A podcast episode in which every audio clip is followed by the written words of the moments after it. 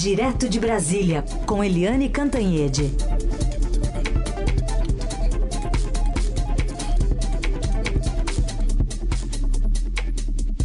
Oi, Eliane, bom dia. Bom dia, Raíssen, Carolina, ouvintes. Bom dia, Eliane, bem-vinda. Bom, vamos falar aí sobre já esquentando né, as urnas para o dia 30 de, de outubro, né? A gente teve um primeiro turno com um cenário bem é, desafiador para a articulação política. A gente está vendo já a cidadania se mexendo. Hoje, a perspectiva da cúpula do PDT definir também a sua estratégia, os próximos passos, tanto por um lado para o outro, conseguir, não sei se isso se reverte em voto, mas sinalizar para o eleitor que votou em candidatos que não o ex-presidente Lula nem o presidente Jair Bolsonaro virarem voto e tirar essa diferença no segundo turno. O que está pegando de mais quente por aí em Brasília? Bem, vamos começar pela campanha do ex-presidente Lula, que se mexe muito em procurando os partidos e procurando também os candidatos que perderam a eleição, principalmente Ciro Gomes, do PDT, e Simone Tebet, do, do MDB, Cidadania e PSDB. Né, o ex-presidente Lula está é, pessoalmente envolvido nisso, mas o vice dele, o Geraldo Alckmin, também está nessa empreitada né, para tentar colher apoios significativos que possam decantar para o eleitor né, até agora, é, a, a, gente está vendo aí o quê? Que o, que o PDT, por exemplo, caminha para apoiar o Lula, que é um, um processo natural que já era esperado. A questão é saber e o próprio Ciro Gomes. E aí eu trago aqui na Rádio Eldorado uma informação, a informação de que a própria família é, do Ciro Gomes, o irmão dele, o senador Cid Gomes, é, incluído. Está é, é, todo mundo fazendo uma pressão, cobrando o Ciro para ele apoiar o Lula. Ele, Ciro Gomes, que é, bateu mais até no Lula do que no Bolsonaro ao longo do, de todo o primeiro turno. É, com medo de esfarelados seus votos todos virarem votos úteis para o Lula, o Ciro Gomes acabou se transformando num opositor duro do Lula, a ponto de uh, muitas das falas do Ciro Gomes uh, irem parar na propaganda eleitoral do Bolsonaro. Então, o que, que eu soube? Que há uma pressão danada para o Ciro Gomes uh, apoiar o Lula e que isso pode acontecer amanhã, quarta-feira. Eu soube que há esse movimento, que há essa previsão, mas não consegui confirmar isso com o próprio Ciro e com a campanha dele. Eles estão muito em cima do muro. Agora, é, do lado da Simone Tebet há um, uma dificuldade. Por quê? Porque o MDB é um partido muito rachado. A gente sempre disse aqui ao longo do primeiro turno, o MDB do Nordeste já estava com Lula. É, Renan Calheiros, de Alagoas, Eunício Oliveira, do Ceará, enfim, o MDB do Nordeste já estava mesmo com Lula, mas o MDB do Sul tende mais para o Bolsonaro. Então, o mais provável no MDB é que o MDB libere os seus filiados, libere os seus líderes para cada um tomar o seu partido, o seu rumo. Mas a Simone Tebet, é, que foi muito bem, que saiu da campanha maior do que entrou, é uma dúvida. Porque a Simone Tebet está entre duas, está numa encruzilhada, né? em duas, é, é, duas alternativas. Primeiro, ela apoia o Lula, é, ganha até um ministério, porque ela é muito capaz, foi a que melhor foi avaliada em todos os debates, ganha o ministério. Só que isso significa o Lula engolindo ali a Simone Tebet. E a Simone Tebet não pode repetir a Cátia Abreu, a líder uh, ruralista que se aproximou de Dilma, se aproximou do PT, e aí ela perdeu a liderança é, entre os ruralistas na direita e nunca conquistou, nunca foi realmente assimilada pelo PT à esquerda. Tanto que a Cátia Abreu perdeu as eleições é, para o Senado nestas eleições, vai ficar sem mandato. Então a Simone Tebet tem que calcular entre isso ser engolida pelo PT ou uh, do outro lado ela ficar os próximos quatro anos sem visibilidade, sem palanque, né? sem, é, sem um, um, uma forma né, de se mostrar para o eleitorado. Isso também é muito arriscado. Então, a Simone Tebet está fazendo o cálculo dela. Agora, o Cidadania já está com Lula, né, já foi o primeiro a a negociar. E o PSDB tem uma situação muito curiosa, porque o PSDB está fazendo uma dobradinha é, entre São Paulo e Rio Grande do Sul. São Paulo, o, PSD, o, o PT precisa do PSDB em São Paulo, porque a situação do Fernando Haddad no segundo turno não é fácil, e o Eduardo Leite, que é do PSDB no Rio Grande do Sul, também passou sufoco no primeiro turno e precisa do PT no Rio Grande do Sul para se eleger. Ou seja, o PSDB apoia o Haddad em São Paulo e o uh, PT apoia o, o Eduardo Leite no Rio Grande do Sul. É isso que está sendo negociado e isso dá aí é a ponte para o PSDB nacional apoiar formalmente o Lula. Só que a bancada do PSDB na Câmara é muito dividida. Tem muito bolsonarista no PSDB da Câmara. Então, olha só que enrosco, Carolina.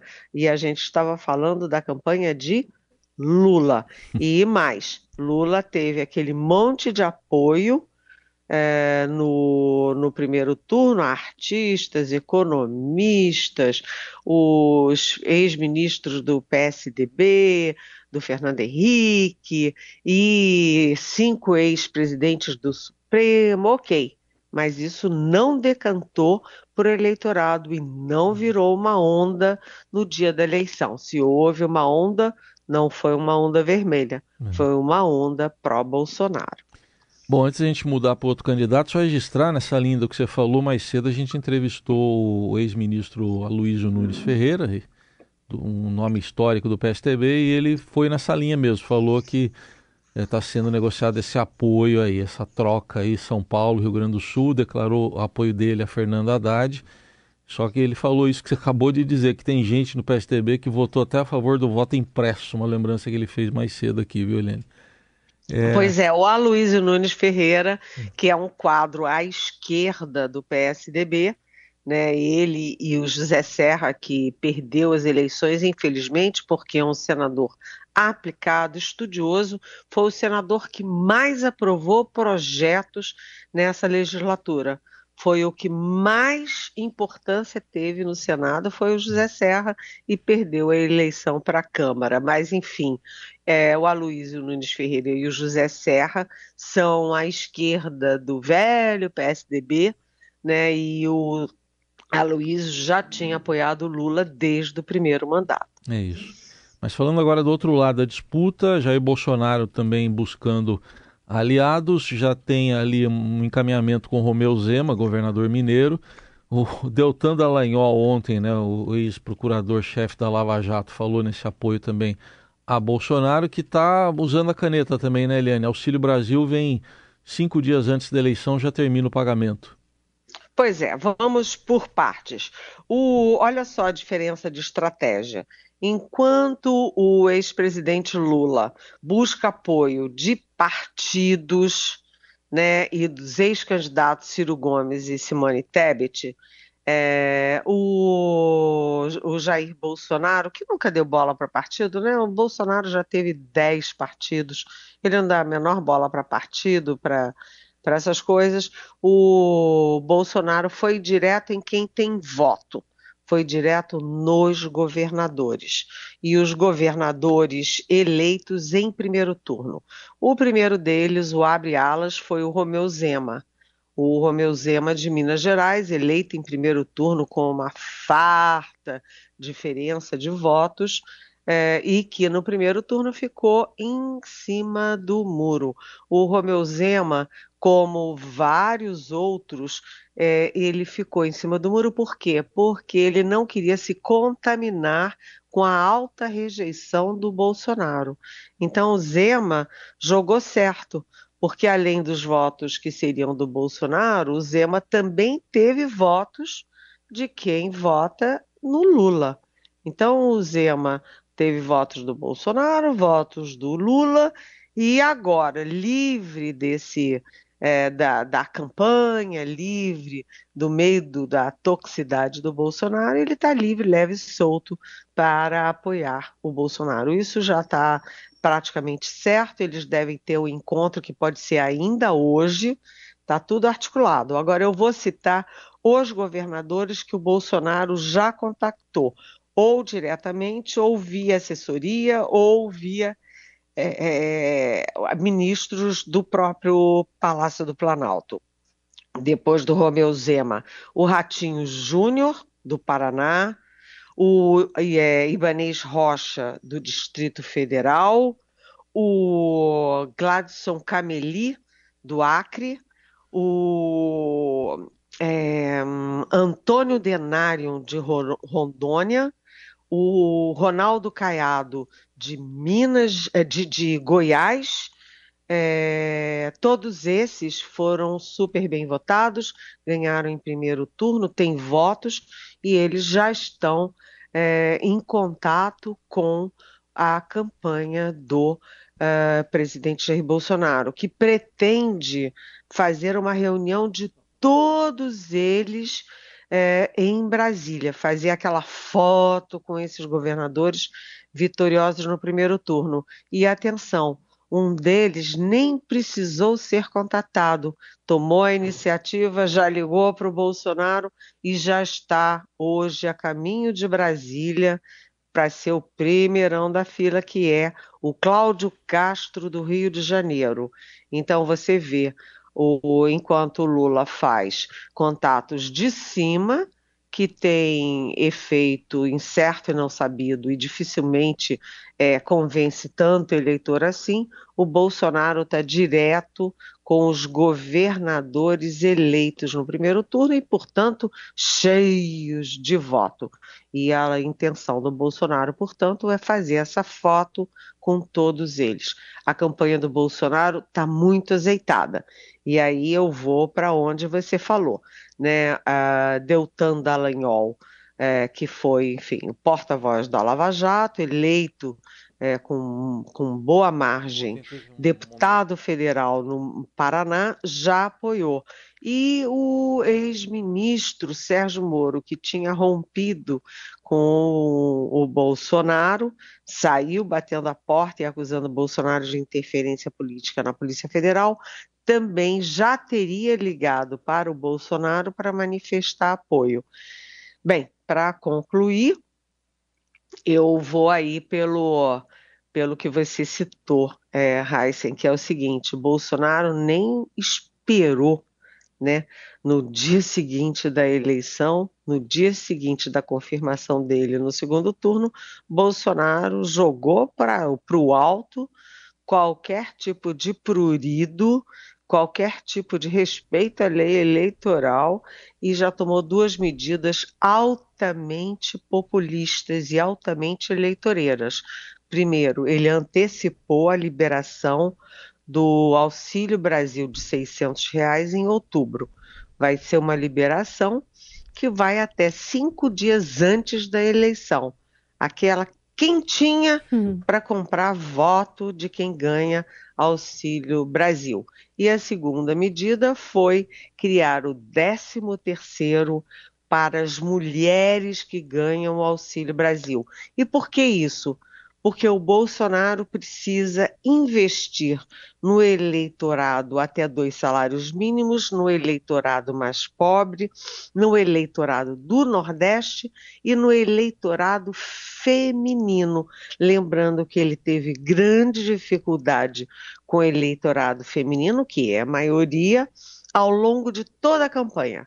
Mas nas últimas pesquisas, Bolsonaro cresceu cinco pontos entre as mulheres. Então a campanha do Bolsonaro está muito mais azeitada e eficiente do que a do Lula.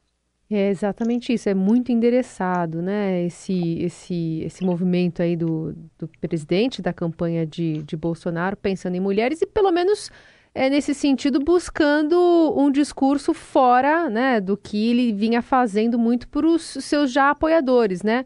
De alguma forma tenta olhar para aquele mapa que tem ali muito vermelho no norte e nordeste especialmente, é, tentando reverter esses, esses números para um segundo turno, né, Eliane? E você sabe, Carolina, que é uma coisa interessante, porque o presidente Bolsonaro, ele ganhou em dois países, ganhou quer dizer, ele está na frente uhum. em dois estados do Sudeste e está atrás em um né? Ok, ele ganhou é, no Rio de Janeiro, ganhou em São Paulo e em Minas Gerais, que se imaginava que ele pudesse ter uma diferença ali de 15 pontos é, atrás do Lula, ele só ficou cinco pontos atrás do Lula. Então é um resultado bom para o Bolsonaro sob esse ponto de vista. Uhum. Mas é ruim para o Bolsonaro porque o Bolsonaro perdeu votos de 2018 até agora em Rio, São Paulo e Minas. O Bolsonaro teve muito mais voto é, em 2018 nos três estados com, maior, com os maiores eleitorados do país do que teve agora em 2022. Então ele tem que captar esses votos de volta. Agora, no Nordeste, aconteceu uma curiosidade. O Nordeste é o Bolsão Vermelho, o Nordeste vota sempre no PT, votou no PT em 2018, mas o Bolsonaro dessa vez teve 1 milhão 320 mil votos a mais do que ele teve em 2018 no Nordeste. Ou seja, a minha fonte ontem, as minhas fontes ontem da campanha do Bolsonaro me disseram o seguinte, que ele vai investir sim muito fortemente no Nordeste, porque eles acham que ele tem chance de aumentar os votos lá. Por isso eles já tomaram essas medidas ontem, sem o menor pudor, tomaram essas medidas porque eles estão uh, mirando o Nordeste. O Sudeste tem 43% dos votos e o Nordeste tem 27% dos votos.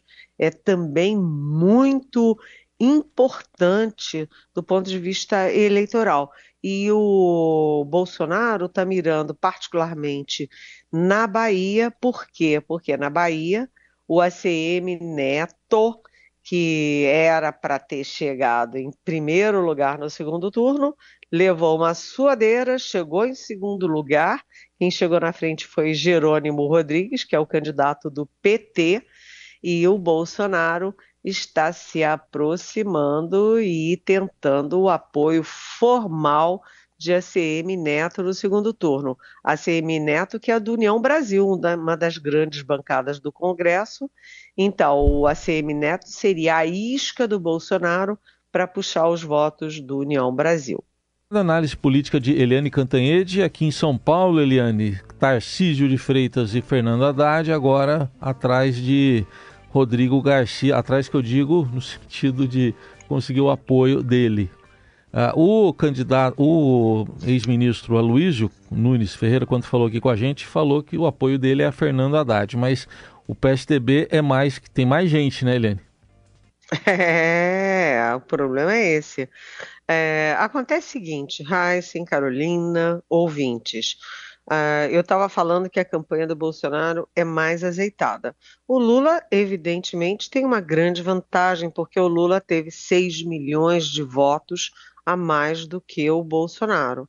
Não é fácil é, é, comer essa diferença. Além disso, a história eleitoral mostra que todo candidato que sai na frente ganha a eleição, sai na frente no segundo turno, ganha a eleição. Então a campanha do Bolsonaro tem que correr mais atrás do prejuízo. Isto é um fato. Mas a campanha do Bolsonaro está mais azeitada, a do Lula está mais atrapalhada. O Lula errou no Rio de Janeiro, errou feio né, é, dividiu é, o, a campanha, ora o Lula estava lá com o Freixo do PSB, ora estava com o PT, e aí não apoiou o Alessandro Molon para o Senado, apoiou o, André Siciliano do PT, aí eles ficaram concorrendo juntos, e o que, que aconteceu?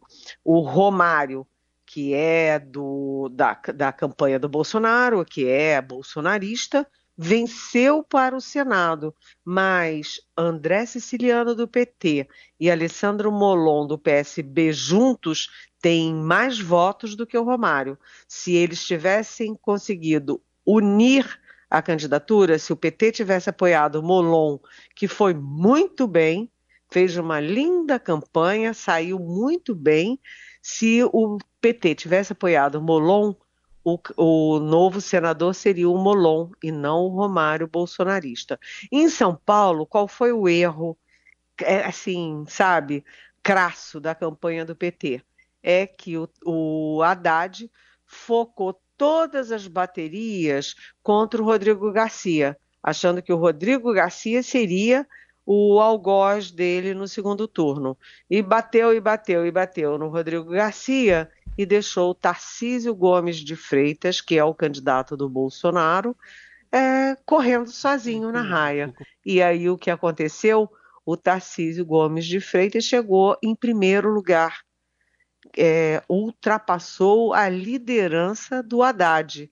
E agora os votos do, do Rodrigo Garcia tendem mais para o Tarcísio do que para o Haddad, por causa da velha rixa é, em São Paulo do PT contra o PSDB. Agora, como fazer para recuperar isso? Tchan, tchan, tchan, tchan. Eles tentam o apoio da cúpula do PSDB, mas o PSDB também está muito rachado. O PSDB mais antigo vai para um lado, o PSDB mais novo vai para o outro, e também o PSDB está muito ferido e a gente não sabe até que ponto é, político do PSDB arrasta eleitor para qualquer dos lados. É isso, vamos aguardar as definições que podem sair ainda hoje. Está contando aquele tempo também de Simone Tebet, né? As 48 horas lá para definir. É hoje. Para quem que vai acenar nesse segundo turno. Eliane, obrigada por hoje. Amanhã a gente volta a se falar. Boa terça. E amanhã vamos às perguntas dos nossos ouvintes. É isso aí. Beijão.